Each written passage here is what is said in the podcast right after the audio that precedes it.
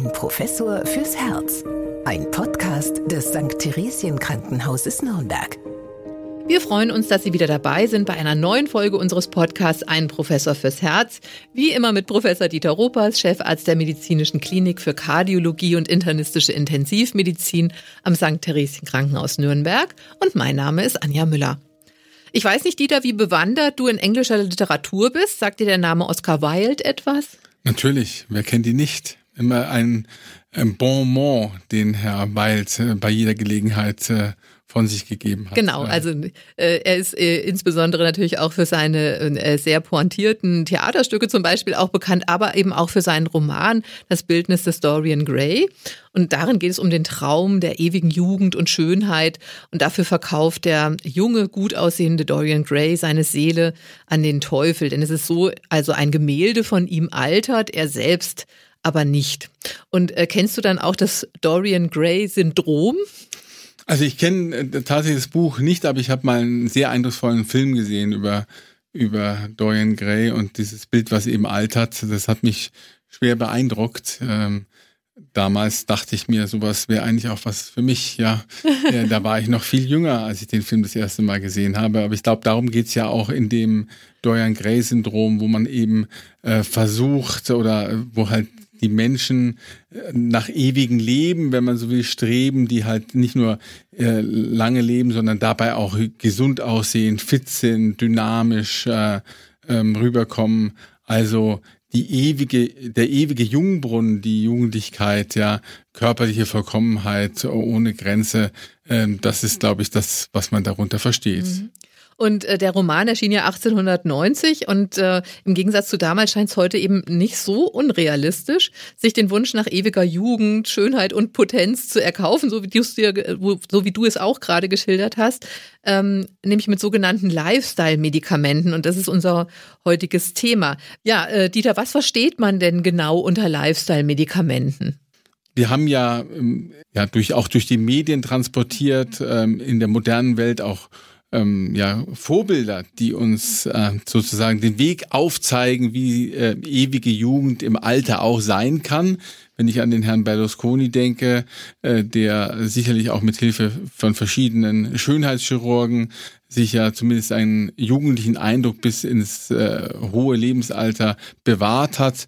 Oder auch unser Altbundeskanzler Herr Schröder macht ja immer noch einen sehr, sehr guten Eindruck und man fragt sich schon, wie das gelingt. Möglicherweise auch eben durch den Einsatz von Lifestyle-Medikamenten. Also das sind Medikamente, die an sich ein Mensch nimmt, der gesund ist, der aber die äh, Präparate trotzdem einnimmt, weil er sich davon eben verspricht, äh, dass er jugendlicher, fitter, belastbarer, dynamischer ähm, aussieht und es vielleicht dann auch ist. Also äh, Lebensstilmedikamente sind eben nicht die Medikamente, die jemand nimmt, um eine spezifische Krankheit zu behandeln, sondern das sind gesunde Menschen, äh, die sich davon ähm, Effekte für die Zukunft versprechen, die mit einer Krankheit jetzt nichts zu tun haben. Genau, da hatten wir ja auch erst letztens in einem Podcast äh, darüber gesprochen, nämlich über diese Abnehmspritze beispielsweise, die ja eigentlich ein Diabetes-Medikament ist, aber jetzt ähm, immer mehr Verbreitung findet oder beliebt wird, weil man sich eben eine Spritze ähm, setzt und dann äh, purzeln die Funde. Das ist ähm, jetzt sogar von den Aufsichtsbehörden entsprechend adressiert worden, denn wenn es ein als Diabetes-Medikament äh, äh, eingenommen wird oder halt gespritzt wird, dann hat es einen anderen Namen, als wenn es zur Gewichtsreduktion alleine, ähm, ohne dass der Diabetes behandelt wird, ähm, eingesetzt wird. Das sind zwei verschiedene Namen. Das eine Medikament ist selbstverständlich, das ist also der gleiche Wirkstoff, ja, ist also das gleiche Medikament, aber äh, das eine Präparat, was eben für den Diabetiker gedacht ist, mit dem anderen Namen, das wird von den Kassen verschrieben und das zur Gewichtsreduktion muss der Patient eben selber bezahlen. Ähm, so äh, haben eben auch die Kostenträger machen Unterschiede, wenn es um Lifestyle-Medikamente geht, die in der Regel eben der Patient selbst äh, äh, ja ähm, beitragen muss.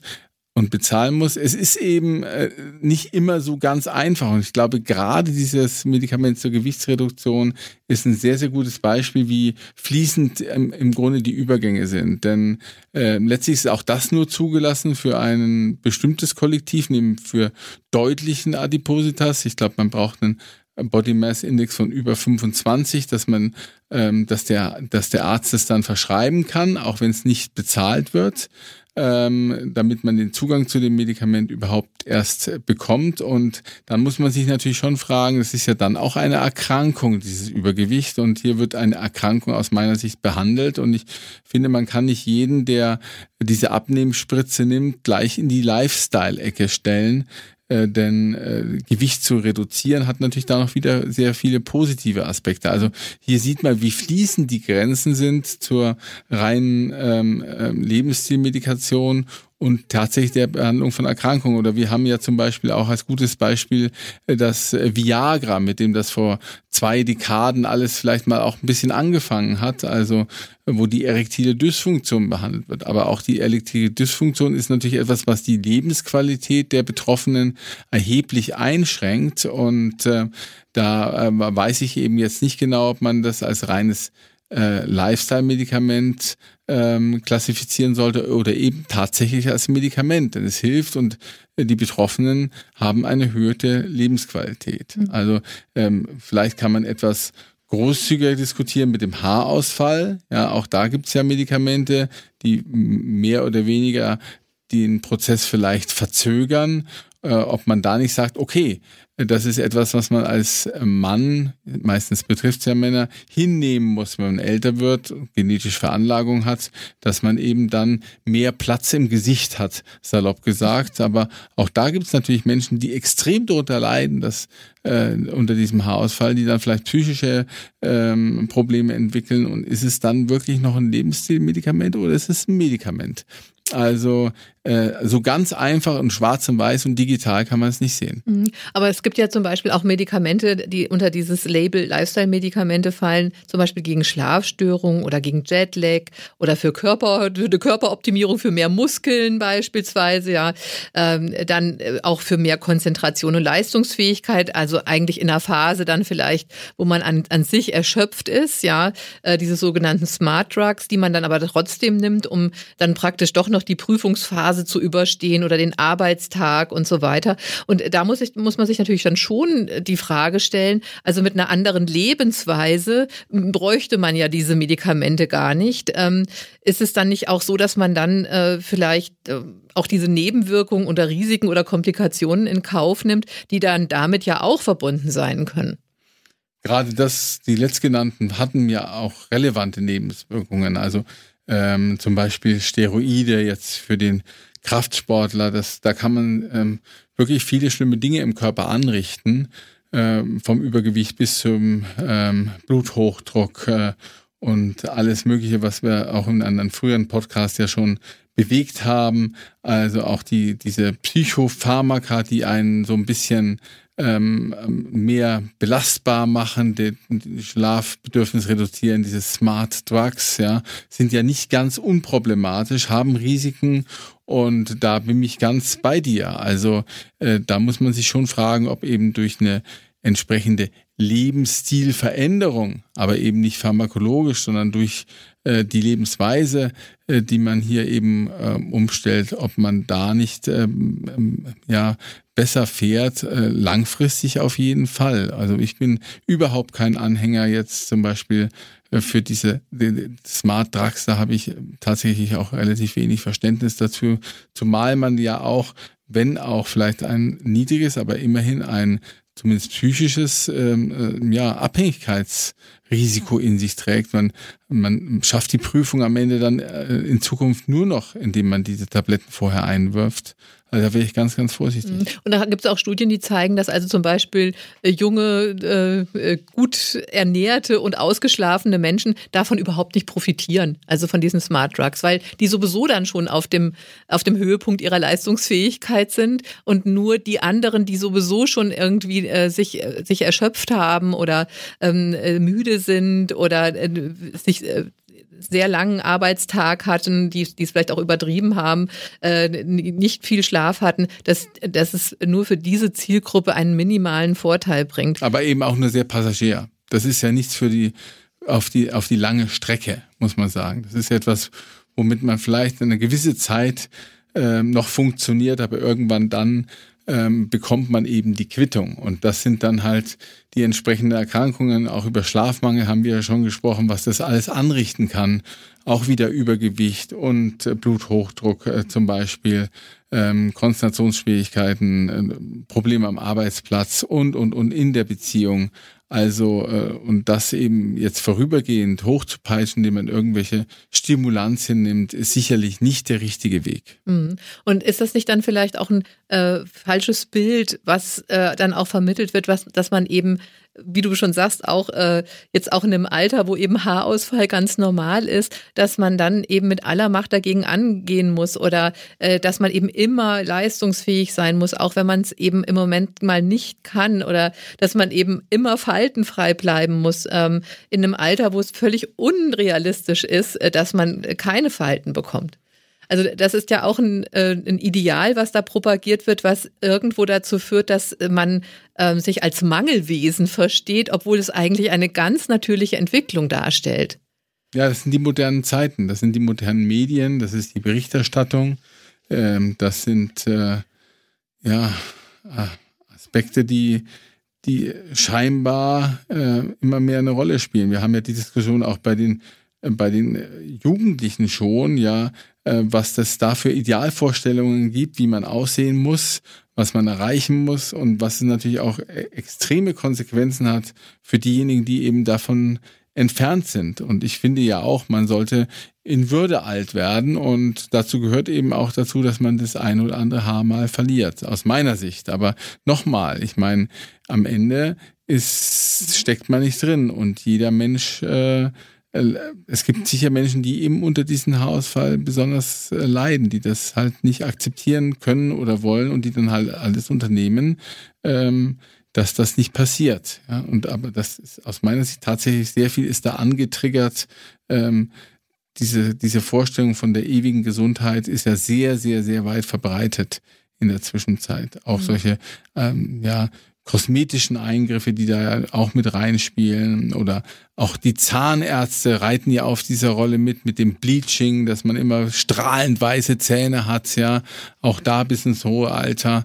Ähm, wenn ich mir da so manche amerikanischen äh, Politiker anschaue, da ist es ja besonders verbreitet, ja, was, was die für Zähne haben, ist unfassbar.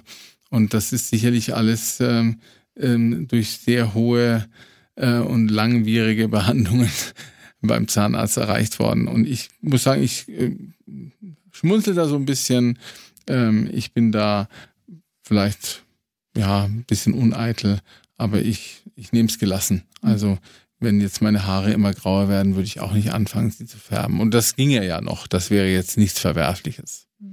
Und äh, es ist ja aber, man muss ja auch sehen, es ist ja auch ein Milliardenmarkt. Auf jeden Fall. Also auch äh, wahrscheinlich auch für eine älter werdende Bevölkerung. Also wenn es dann vielleicht sozusagen ein persönliches Verschulden ist, alt auszusehen, ja, und man dann irgendwie gesagt bekommt, naja, da könntest du doch was dagegen machen oder so. Also, aber äh, das ist eben auch die Frage. Also äh, findest du es richtig, dass äh, dann so knappe medizinische Forschungsressourcen zum Beispiel für die Entwicklung von solchen Lifestyle-Medikamenten äh, ausgegeben werden, obwohl sie vielleicht besser angelegt werden bei der Erforschung von Medikamenten für schwerwiegendere Erkrankungen, wichtigere Erkrankungen. Aber da leben wir natürlich jetzt in der äh, in einer Traumwelt, weil natürlich die die Industrie, die verdienen möchte, die schaut sich an, wo ist das Potenzial und ähm, da ähm, ist, sind wahrscheinlich die Grenzen unbeschränkt. Ich meine, wir in Deutschland haben es noch nicht ganz so ausgeprägt, aber geht man mal in einen amerikanischen Supermarkt, da hat man regalweise äh, Medikamente, die nur irgendwo Lifestyle adressieren. Ähm, unfassbare ähm, Dinge, die man dort äh, auch rezeptfrei ja schon kaufen kann. Das ist ein Riesenmarkt, das sind Milliarden von Dollar, die die Amerikaner da ausgeben, ja, um gesund und jung zu bleiben. Mhm. Und äh, letztendlich muss man sagen, es gibt auch einen Unterschied zwischen Lifestyle-Medikamenten und Lifestyle-Medizin. Äh, das habe ich nämlich jetzt im Vorfeld erstmal lernen müssen, weil wir ja gesagt haben, wir möchten das Thema behandeln und da haben wir immer von Lifestyle-Medizin gesprochen. Aber das ist eigentlich genau das Gegenteil von den Lifestyle-Medikamenten, denn da geht es nämlich darum, ähm, ja eine präventive, einen präventiven Ansatz von Medizin zu verfolgen, der sich darauf konzentriert, die Gesundheit und das Wohlbefinden bis ins hohe Alter zu erhalten und, und der auf sechs Säulen steht geht. Vielleicht kannst du uns kurz was sagen dazu, was das für sechs Säulen sind. Die also, haben wir auch schon oft besprochen tatsächlich. Ja, tatsächlich. Und Lifestyle steht immer ganz oben bei allen Empfehlungen zu fast allen zum Beispiel kardiovaskulären Krankheitsbildern steht immer Modifikation des Lebensstils oder eben zu Neudeutsch Lifestyle ganz, ganz oben und zu Recht. Ja. Ähm, und das ist eben mit Lifestyle-Medizin gemeint. Also wir haben eben die Aspekte der ja, Ernährung ähm, da zu berücksichtigen, wie wir es ganz oft besprochen haben, mediterrane Kost, äh, pflanzenbasierte Kost zum Beispiel, weniger Fleisch, äh, Fisch dabei, ja, ähm, das ist etwas, was da eine ganz große Rolle spielt. Natürlich die Bewegung, regelmäßig bewegen, darf nochmal dran erinnern, 30 Minuten ähm, am Tag fünfmal in der Woche. Das ist das, was die, das Minimum eigentlich sein sollte. So steht's in den Empfehlungen drin. Und ich rede von Bewegung und wieder nicht von Sport. Einfach bewegen, einen ausgewogenen und äh, langen und gesunden Schlaf, den vielleicht auch schon in den Schlaf ähm, äh, zu gehen, bevor es Mitternacht ist. Denn wir wissen ja, vor Mitternacht, äh, wenn man schläft, hat's einen nochmal größeren Effekt als danach. Dann ähm, Stressmanagement, Entspannungsübungen, so das geht in der heutigen Zeit, wo alles so schnell ist, wo man immer erreichbar sein muss, wo einen die Nachrichten überall hin verfolgen, ist Stressmanagement natürlich so ein Aspekt. Auch am Arbeitsplatz wird es nicht eben ruhiger, ähm, aber auch da muss man halt zumindest danach streben, versuchen da ähm, ja Verhaltensweisen äh, sich anzutrainieren, ähm, die eben Stress reduzieren, ganz, ganz wichtig. Äh, und äh, klassikerweise die ja, solche äh, Risikofaktoren wie Rauchen, wie Alkohol, Drogen oder anderen schädlichen äh, Gewohnheiten gar nicht erst Raum einzuräumen, äh, weil man das dann später, wenn man damit erstmal begonnen hat, das weiß auch jedes Kind, da schwer wieder von loskommt. Und natürlich idealerweise ein soziales Umfeld hat, in dem man lebt, das halt positiv belegt ist mit Freunden und Freundinnen und ähm, ja, gemeinsam treffen, vielleicht gemeinsam Ausflug, ein bisschen zu reisen, dass man dort auch eingebettet ist in ein solches positives soziales Umfeld. Das sind so diese sechs Säulen der Lifestyle-Medizin und es hat alles seinen Sinn. Ich glaube, wenn man uns hier so zuhört, dann wird dann jeder zustimmen. Genau das ist es, wo man, man eigentlich arbeiten soll. Aber was wird sich jetzt deiner Meinung nach eher durchsetzen? Die Lifestyle-Medikamente oder die Lifestyle-Medizin? Ich glaube, es hängt sehr vom Einzelnen ab, aber ich fürchte, ich fürchte, äh, wir, ähm, wir werden diese Lifestyle-Medizin noch mehr sehen in, in den kommenden Jahren als die Lifestyle-Medikamente. Die Medikamente mehr sehen als äh, in den, als wir es bisher schon sehen. Und ich muss sagen, ich bin da manchmal auch so ein bisschen ähm, resignativ unterwegs, wenn ich halt äh, mir zum Beispiel überlege zu der zu der Abnehmspritze wieder, ja, dass halt äh, Menschen kommen und sagen, ja, na gut, dann lasse ich mir eben so eine Spritze geben oder gebe sie mir selber ähm, einmal in der Woche der Rest interessiert mich da nicht. Ja, ich ändere nichts an meiner äh, an meinen Ess- oder meinen Schlafgewohnheiten.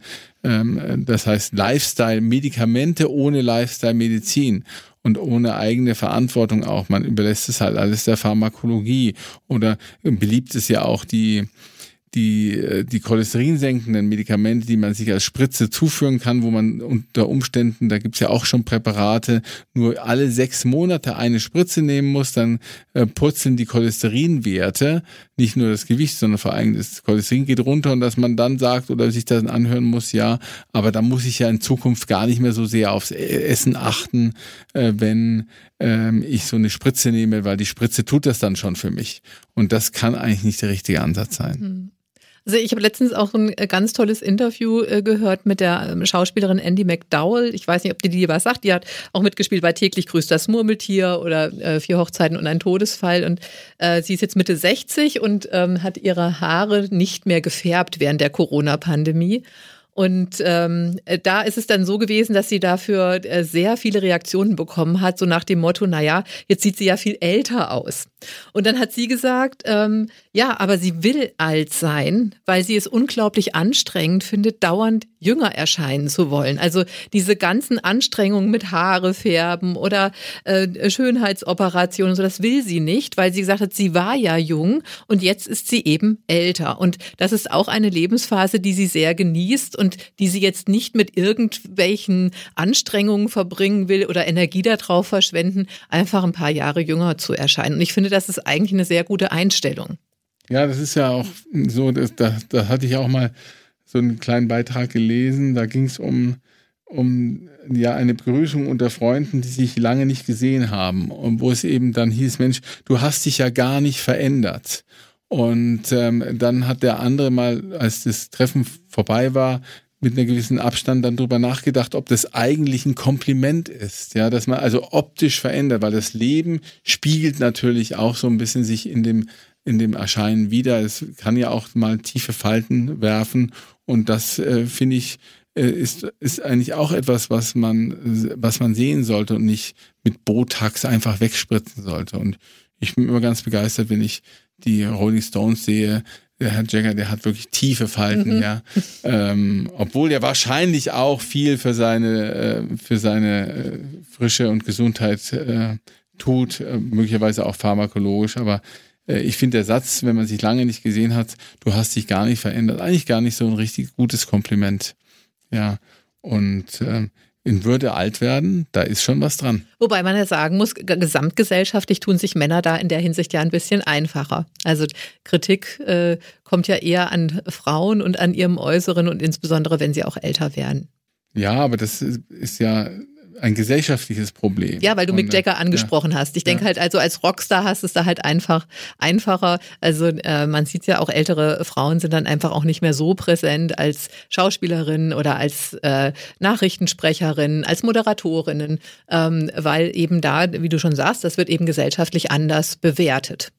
Mhm, aber äh, wahre Schönheit zeigt sich vielleicht auch aus anderen Aspekten heraus. Also ich, gerade jetzt, bevor ich jetzt diesen äh, Podcast hier ähm, mit dir ins Funkhaus gefahren bin, da ist mir auf dem Gang bei uns im Herzzentrum eine Patientin begegnet, äh, die mit ihrem Rollator unterwegs war und ähm, die äh, aber sehr freundlich äh, ähm, dort aufgetreten ist, eine Frage an mich gestellt hat, wo sie eben ihre Schrittmacher kontrollieren kann und ähm, also äh irgendwie ein ganz tolles Erscheinungsbild hatte, so, so ein ich weiß auch nicht, war, hat mich beeindruckt, ohne dass ich das jetzt näher, näher bezeichnen kann, was ihre Ausstrahlung betrifft, die, die wachen Augen drumherum, natürlich in einem alten Gesicht. Und äh, dann sagt sie, als ich gesagt habe, zeigen Sie mir noch mal Ihren Schrittmacherausweis, äh, dann sagt sie zu mir, junger Mann, das höre ich natürlich besonders gern, junger Mann, ja.